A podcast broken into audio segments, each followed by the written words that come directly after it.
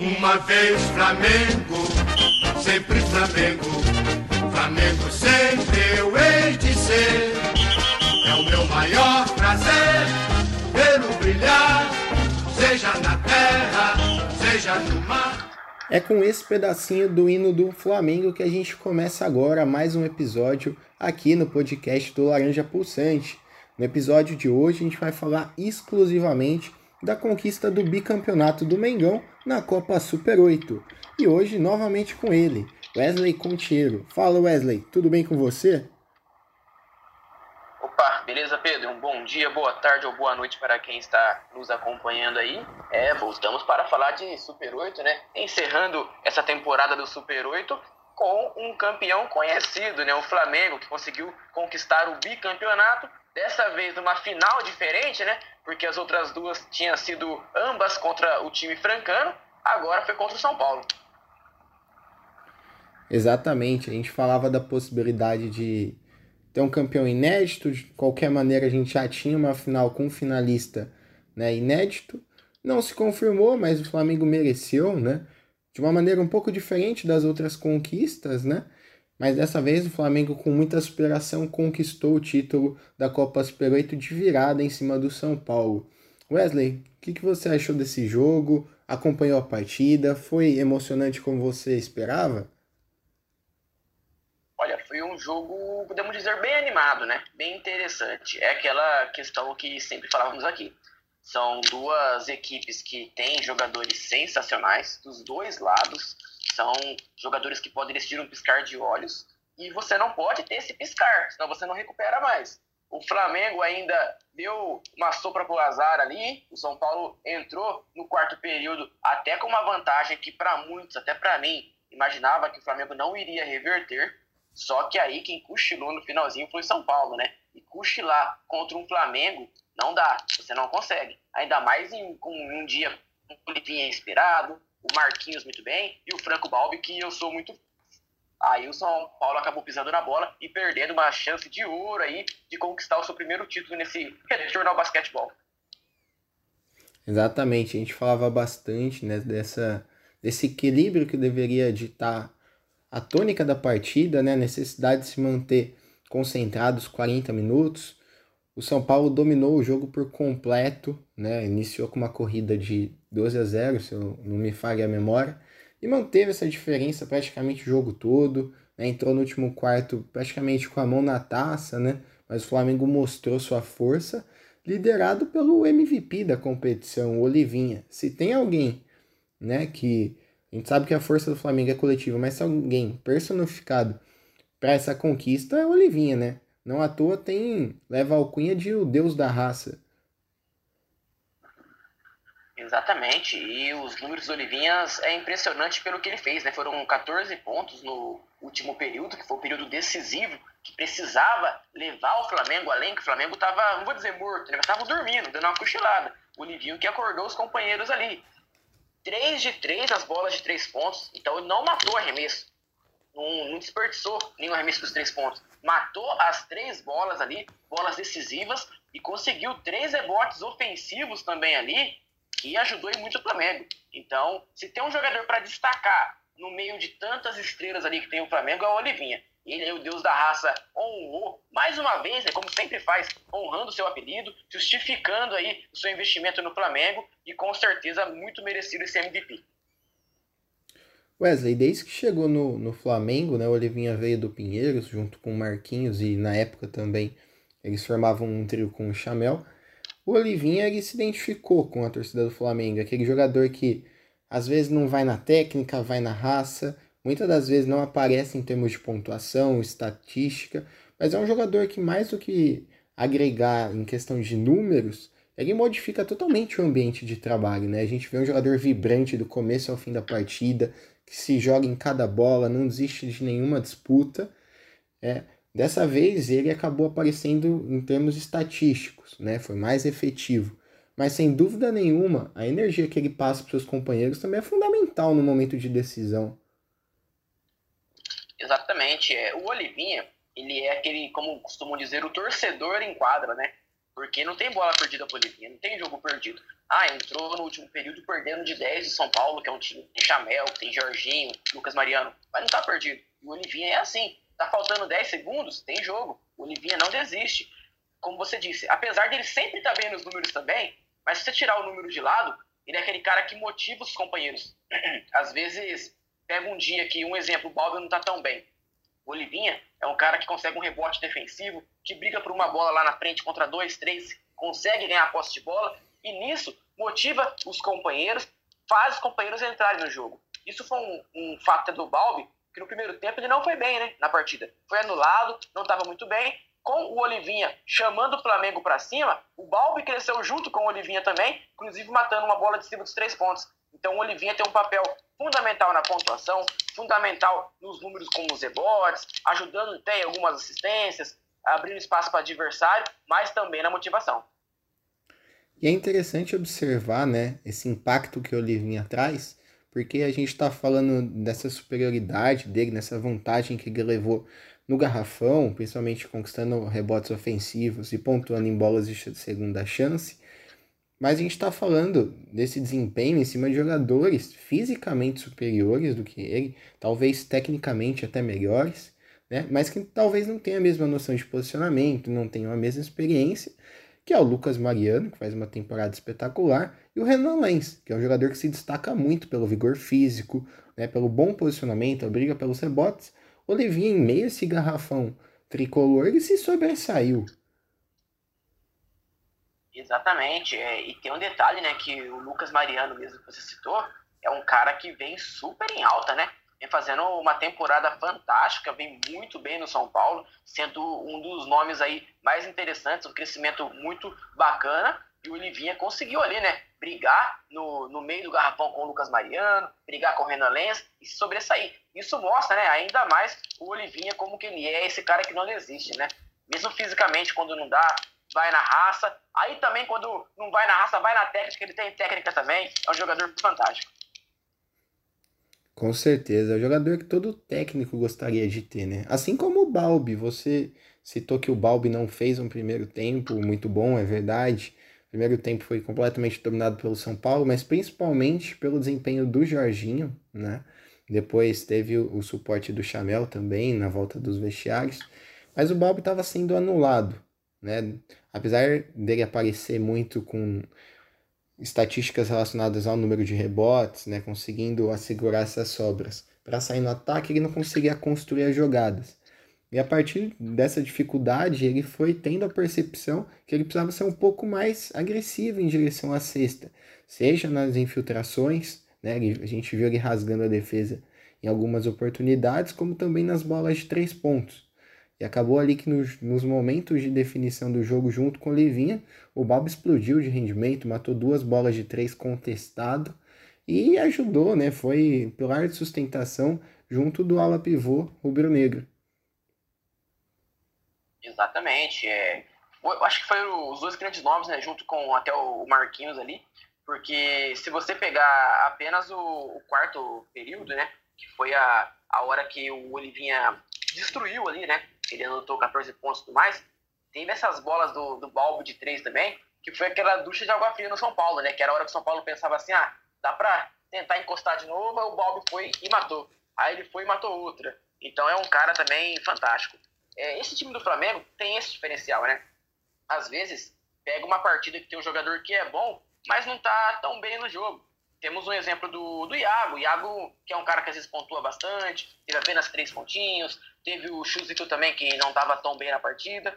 Aí a vantagem de um elenco como tem o Flamengo é essa. Às vezes tem ali dois, três que não tá tão bem, mas tem outros jogadores para sobressair. Tem o Olivinha para sobressair, tem o Balbi, Marquinhos, Mineiro, Red Charme. Então o elenco flamenguista é, é, muito forte. E aí um fator também que com certeza é bom destacar é o Gustavinho, né? Ele é um cara que eu acho fantástico. Ele consegue extrair o máximo do, dos jogadores. E mais uma vez ali, essa postura do Flamengo de mudar passa muito pelo Olivinha e também pelo Gustavinho, né? Chamando a atenção do, dos garotos, dos caras mais experientes também e voltando o Flamengo para o jogo.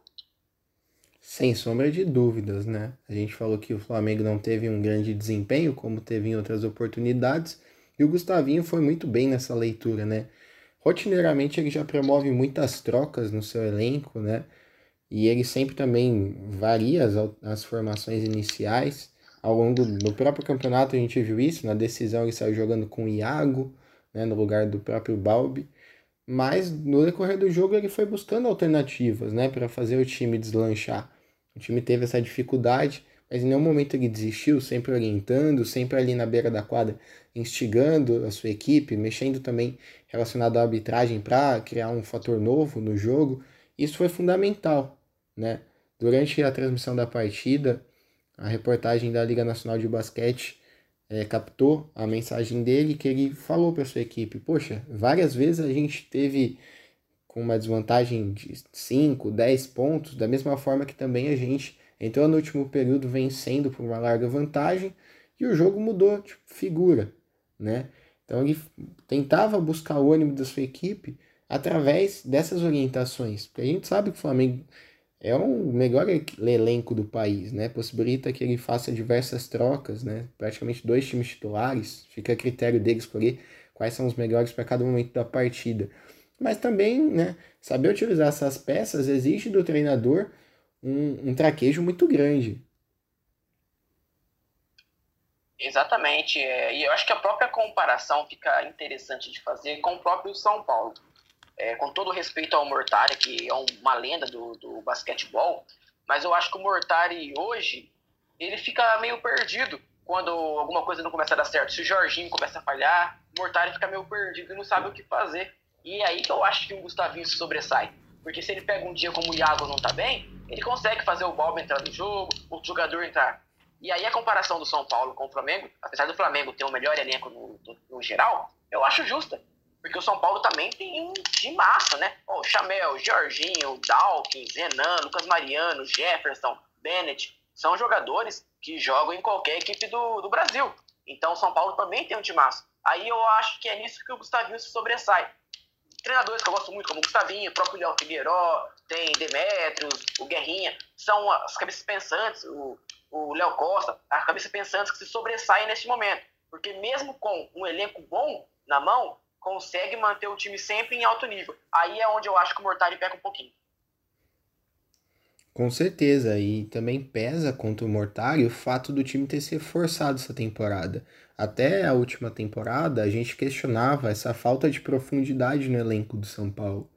Com a chegada, né, principalmente dos jogadores que vieram do Pinheiros, como o Dawkins, o Isaac, e também alguns outros bons valores, né? A gente está falando também do Gerson, que hoje em dia mal tem sido é, escalado para os jogos, a gente esperava uma distribuição melhor no, no, na minutagem dos atletas e a gente não vê isso, principalmente nos jogos decisivos. Enquanto o Flamengo ele teve apenas o Olivinha e o Marquinhos com mais de 30 minutos dentro de quadra, com a ressalva que o Marquinhos ficou 31 minutos apenas, o São Paulo não. O São Paulo ele manteve praticamente seus principais jogadores o tempo todo. Né? O Jorginho jogou mais de 38 minutos, o Chamel praticamente 35, o Lucas Mariano também. Né? Então a gente vê que, por mais que seja uma equipe atlética, ela acaba cansando e também acaba sendo mais previsível para a marcação e adaptando de acordo com as tomadas de decisões do ataque ao longo da partida. Exatamente. E aí um exemplo grande aí foi o Jorginho, né? Que conseguiu um primeiro tempo excepcional. Já no terceiro período do segundo tempo ele cansou, né? Não conseguiu ir bem, fez apenas dois pontinhos no terceiro período, no quarto também ali teve apenas três pontinhos, e ele atuou os 10 minutos do terceiro período e os 10 minutos do quarto período. Ali era o momento, como você tem o elenco, às vezes era um momento para você tirar um pouco o cara de quadra, mesmo sendo o Georginho, que está num nível absurdo, mas descansa ele dois minutinhos, conversa um pouquinho pro ele, toma uma aguinha e volta revigorado. O Mortara não fez isso. Tanto é que, como você bem citou, a maioria dos jogadores jogando todo o tempo. No, no terceiro período, inclusive, Chamel, Lucas Mariano, Jorginho, o Dawkins e o Jefferson jogaram o tempo todo. Não teve nem alteração. Então, eu acho que falta o Mortari saber rodar um pouco mais, porque tem peça para isso. Com certeza. E por mais que a gente saiba que nos momentos decisivos são os principais jogadores que chamam a responsabilidade, né, que acabam decidindo as partidas, Por outro lado, também tem o fato de que a gente várias vezes viu heróis improváveis roubarem as atenções, né? A gente falou muito do papel do Olivinha, do Balbi e também do Marquinhos na reta final, mas o Mineiro é um cara que não tem o mesmo holofote dos principais jogadores, entrou muito bem, né? Terminou a partida com 10 pontos de 16 tentados, mas sendo muito efetivo na defesa. O Flamengo trocou ali o sistema defensivo nos últimos minutos né, fazendo trocas, né, mesmo em situações de mismatch, conseguiu defender bem, e muitas delas o Mineiro, ou até mesmo o Hetzheimer, acabaram ficando, né, digamos que na cabeça do garrafão contra o Jorginho ou contra o Bennett, e tiveram uma boa noção de posicionamento. Isso tudo é treinamento, isso é confiança do treinador, né? E a gente não viu isso do outro lado do São Paulo. O time se perdeu psicologicamente no último quarto, entrou com uma larga vantagem, foi vendo o Flamengo liquidar essa vantagem, demorou para parar o jogo e quando voltou já se tornou uma equipe previsível, né? Já tinha ficado encaixotada na marcação do Flamengo e faltou esse feeling do Mortari de buscar algo novo dentro da partida para o São Paulo retomar o padrão que ele teve durante praticamente três quartos inteiros. É, e, uma, e uma situação que você matou a charada até no nosso último episódio do podcast foi a questão do emocional, né? Até que você tinha questionado se poderia pesar né, para o São Paulo, porque o Flamengo ele está acostumado a engatar vários títulos aí. Então, os jogadores estão acostumados a isso. O São Paulo tem grandes jogadores, mas está batendo na trave, batendo na trave e não está conquistando. E foi o que a gente viu também. O emocional no último período, eu acho que fez a diferença também. O Flamengo acostumado a já passamos por isso e deu certo, conseguimos. Já o São Paulo com a cabeça o inverso. Já passamos por isso e não deu certo. E agora, o que vai acontecer? Então eu acho que emocional também pesou bastante. A pressão do lado tricolor aí também ajudou a fazer diferença no minuto final. Sim, a gente vê isso muito claro, né, no semblante dos jogadores, né? Quando você tenta uma, duas jogadas, que é seu carro chefe, né, e, e aquilo não funciona, você começa a se questionar, você já não tem a mesma confiança para partir em direção à cesta, ou até mesmo buscar um arremesso, se essa for a sua especialidade. Né? A gente viu isso no Flamengo, que os jogadores jogavam com, com uma leveza no último quarto, enquanto o São Paulo tentava ali articular alguma coisa, não conseguia. Muitas das vezes acabava cometendo violações né, de estouro da posse de bola, porque ficava sem alternativas, né? E, muito disso é por conta do emocional. Então é preciso ter um comandante ali que passe essa tranquilidade, né? alguém também cerebral para fazer essa leitura defensiva do que está sendo feito, buscar alguma alternativa. E faltou isso no São Paulo, né? É um, foi uma, uma boa apresentação do time no decorrer do jogo, mas no final acabou pesando. O Flamengo passou por cima, não tomou conhecimento, conquistou uma virada é, surpreendente pela maneira com que o jogo se desenhou, mas muito merecida. O Flamengo teve todos os méritos dessa virada. É, é um time extremamente vencedor, a gente falou disso também no, no último episódio, desse projeto do Flamengo, né? um projeto independente do futebol, tem uma base mantida já há algum tempo, principalmente com o Marquinhos e com o Olivinha, que são ídolos da nação rubro-negra faz boas contratações, mas tem um sistema de jogo muito fortalecido. Exatamente, é, uma equipe realmente completa, né? E como já ressaltamos, é um projeto independente, não é de agora, vem de anos, vem dominando aí há anos, e pode ter certeza, é, o, o trabalho que é feito no Flamengo, a forma que é feito, é para seguir aí, eu não vejo nem parando, é dar sequência apenas, fica até mais fácil de trabalhar, né? Quando está tudo organizado, tudo dentro do, dos planos ali, e você segue o planejamento, sem sacanagem, com jogadores de ponta que conhecem o clube, fica até mais fácil de encaixar novas contratações, e assim o trabalho vai fluindo melhor também. O Flamengo que teve uma mudança de treinador, né, com o Zé Neto saindo, chegando o Gustavinho, então ele mudou de um treinador bom para outro treinador ótimo, então manteve o nível, e é uma equipe que vai colhendo os frutos aí diariamente, e com certeza colhe e planta, colhe e planta, então vai colher muito mais. Com todos os méritos em relação a isso, né? Um trabalho excepcional da diretoria, né? Cada ano que passa o Flamengo se fortalece quando a gente acha que não dá para ficar melhor. O time faz contratações pontuais, por falar nisso, Né? O novo reforço do Flamengo sequer estreou ainda na temporada, que é o Luke Martinez, estava com problemas de regularização do visto, foi liberado para decisão, né? Mas como não, não tinha um entrosamento, ia ser uma situação muito de fogueira para lançar nessa partida, o Gustavinho seguiu com o plano de jogo que ele já tinha traçado com o restante da equipe e funcionou muito bem. Mas Wesley, é, por conta desse título, né? O Flamengo já tinha conquistado também o Campeonato Carioca, agora fatura o bicampeonato da Copa Super 8. No próximo mês também vai iniciar sua trajetória na edição atual da Champions League. Como que fica o Flamengo para essa sequência da temporada? Ele tem essa competição internacional, né, que seria a Libertadores do basquete, para quem não, é familiar ainda com o ambiente. Tem também a disputa do novo Basquete Brasil. É, o quanto de moral que o time ganha né, por essa virada em cima do São Paulo, que também é uma outra máquina de jogar basquete. Olha, eu acho que o Flamengo chega muito motivado e tá muito mordido, né? Porque como perdeu a, a última Champions League das Américas, então tá mordido para buscar esse título. É, vai brigar nos dois, tanto na Champions como no, no NBB. Só que eu acho que assim, é, até no NBB, a pressão tá lá embaixo, a pressão é zero. Se o Flamengo não conquistar o título, não vai ter nenhum tipo de pressão. Agora, a Champions League das Américas, como já perdeu nessa temporada e tinha um projeto para ser campeão, eu acho que o time vai entrar mordendo e mordendo muito. Então, tem grandes chances aí de conquistar essa competição. Sem dúvida, né? O projeto da retomada das Américas acabou batendo na trave, né? Esse campeonato um tanto quanto diferente que começou em 2020, na temporada 2019, né? Terminou agora na retomada dessa nova temporada. Mas você falou bem de um ponto muito importante, né? Da força do elenco. Então, o Flamengo ele tem elenco hoje para disputar né, as duas competições, ainda que sejam paralisados, né, sua participação no Novo Basquete Brasil, a gente sabe que os jogos com o calendário atual eles são meio que encavalados, então a sequência vai ser grande, mas o Flamengo pode lidar tranquilamente com esse desgaste, né? A gente falou de todas as peças que o Gustavinho tem à disposição, então isso permite com que seja trabalhado de uma maneira natural. Exatamente. É, e aí que é a hora de aparecer a força do elenco, né?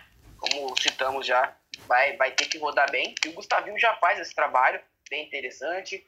Tem a experiência também de, de ter provado o gosto amargo, né? De não ter conquistado a, a competição. Então, com certeza, já observaram os erros, já viram que tem que fazer diferente. Então eu acho que é difícil você falar assim, ah, vai ser campeão. Isso não dá para falar. Mas que vai brigar pelo título de igual para igual, o Flamengo, com qualquer equipe que enfrentar na Champions Américas, isso com certeza vai. Sem dúvida, né? Não tem como cravar é, que alguma equipe vai sair campeã. É extremamente complicado isso. Pelo potencial dos adversários também, né? A gente viu isso na final da última edição da Champions League o Flamengo, mesmo com a seleção que montou, foi uma partida única, né? Disputada em Montevidéu, acabou não conseguindo faturar o troféu da Basketball Champions League, mas isso não atrapalhou em nada. O time mostrou uma maturidade muito alta, iniciou, digamos que a nova temporada de uma maneira bem tranquila, né, conquistando os títulos que eu já mencionei anteriormente, e agora inicia sua nova caminhada na competição com uma expectativa lá em cima. O formato de disputa né, dessa competição vai ser em sedes, né, até também por conta né, dos cuidados relacionados à pandemia do coronavírus. Nesse primeiro momento, você vê algum adversário nessa primeira fase complicando, fazendo frente ao Flamengo, ou você acha que o Flamengo conquista sua classificação para a próxima fase com uma certa tranquilidade? eu acho que o Flamengo, não vou dizer tranquilo, mas é para avançar aí bem. Eu acho que vence os jogos, deve ser pegado sim, até porque enfrenta adversário duros também aí, né? Tem duelos interessantes, mas eu acho que a equipe avança aí, não tranquilo, mas avança bem. É, o Gustavinho vai saber lidar muito bem com, com esse elenco que ele tem à disposição. E agora, voltando a falar de NBB, né, no cenário nacional, o Flamengo vai retomar as atividades, né, segundo turno, na segunda colocação, né? Foram 13 vitórias e duas derrotas no primeiro turno. Enfrenta agora na terça-feira o Fortaleza, né? Uma equipe também muito qualificada, comandada pelo Bial.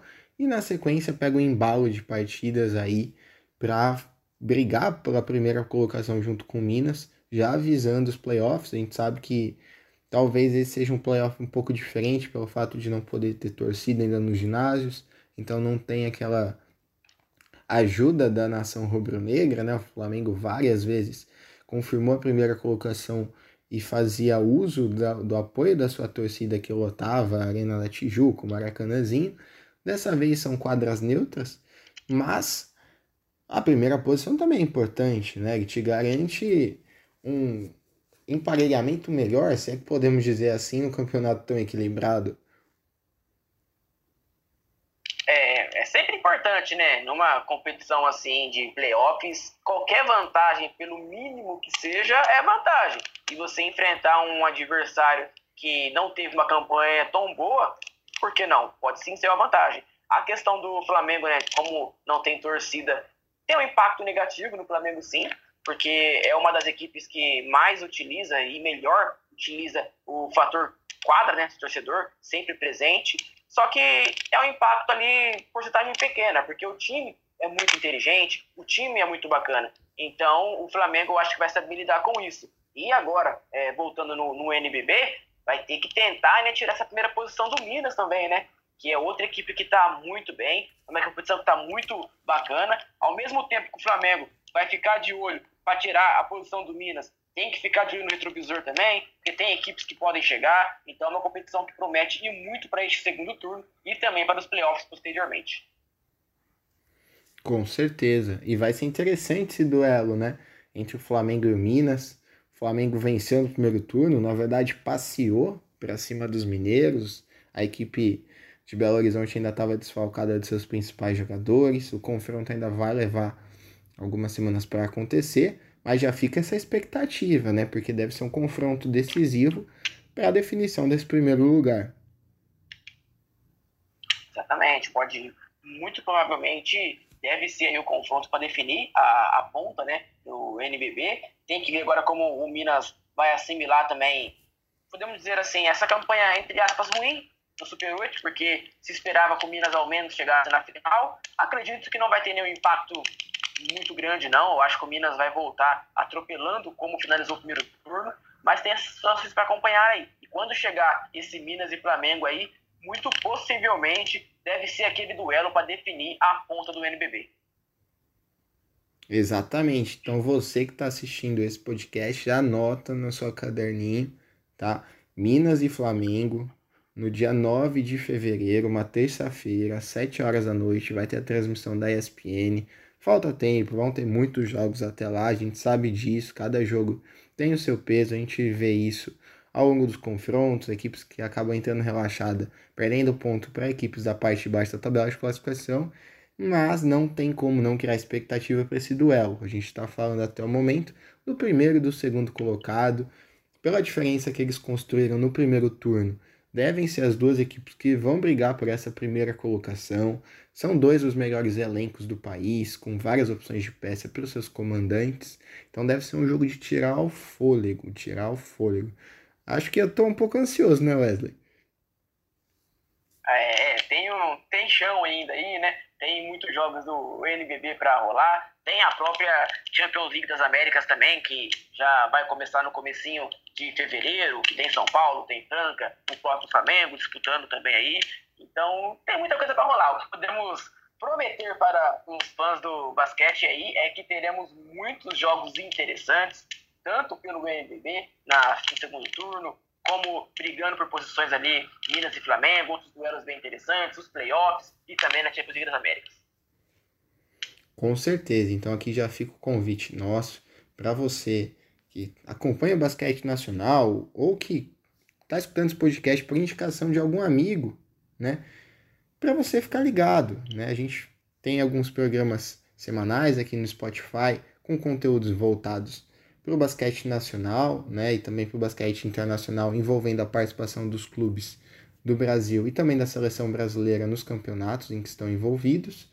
Mas em nosso site você consegue acompanhar a cobertura diária das principais partidas, das principais competições, tá? Sempre de uma maneira bem informada para você ficar por dentro de tudo que rola no basquete. Wesley, é, vou deixar o espaço aberto aqui para você, deixar algum recado, principalmente para o torcedor rubro-negro, né? Esse é um episódio dedicado à conquista do bicampeonato da Copa Super 8. Depois eu volto para encerrar o programa de hoje. O torcedor rubro-negro fica até algo constante, né? Deixar os parabéns, né? Porque tem que comemorar mesmo. É uma conquista muito bacana, muito interessante. O Flamengo já assume o posto aí de maior campeão do Super 8, agora com duas conquistas. Pode jogar a expectativa lá para cima, porque já tem dois títulos na temporada, com o Carioca e o Super 8, e vai brigar por tudo que vem pela frente, vai brigar por mais dois ainda aí. Então, o senhor rubro-negro vai os parabéns, manter aí essa pegada, a equipe com certeza vai seguir trilhando os passos. É muito bem comandado pelo Gustavinho, jogadores bem interessantes. Então, o torcedor rubro-negro é apenas desfrutar desta, desta equipe que parece uma seleção. Realmente, torcedor rubro-negro tem que levantar as mãos para o céu e agradecer, porque essa equipe que foi montada é muito forte. O time do Flamengo já há algumas temporadas vem com máquinas, né? A gente poderia fazer um, uma retrospectiva aqui falando de todas as equipes, faltaria um tempo. Tantos jogadores vitoriosos que vestiram a camisa do Flamengo, mas essa equipe também tem, tem um, um tempero especial, né? Nas mãos do Gustavinho ainda, isso dá uma liga ainda mais consistente. Então, se você está assistindo esse episódio e é torcedor do Rubro Negro, fique ligado porque essa temporada promete para você, torcedor do Mengão. Se você não é torcedor do Flamengo, né, a gente sabe que também tem muitos ouvintes que são torcedores de outras equipes, mas que gostam do basquete nacional e consomem conteúdo de todos os clubes, fica aqui a expectativa do que o seu time pode oferecer na temporada. Né? A gente falou todos os pontos positivos do Flamengo, que não são poucos, mas tem muito campeonato ainda pela frente. A gente vai continuar com a nossa cobertura. Quem sabe no próximo episódio a gente não venha para falar de algo pontual sobre a sua equipe, sobre alguma partida em específico, alguma expectativa, alguma situação tática, técnica, algum convidado especial, então não se esqueça de acompanhar o nosso trabalho em todas as redes sociais. Além do site, a gente tem extensões para Twitter com tempo real dos jogos, Facebook com compartilhamento das matérias do site. Temos também nossa página no Instagram, que a gente consegue colocar a agenda do dia e fazer a divulgação dos posts também. Nosso episódio aqui no podcast, onde a gente faz análises, táticas, técnicas, bate-papo sobre as próximas competições e sobre confrontos que foram realizados e marcaram de alguma forma a campanha dos clubes. E também nas próximas semanas a gente deve retomar nossa produção voltada para o YouTube.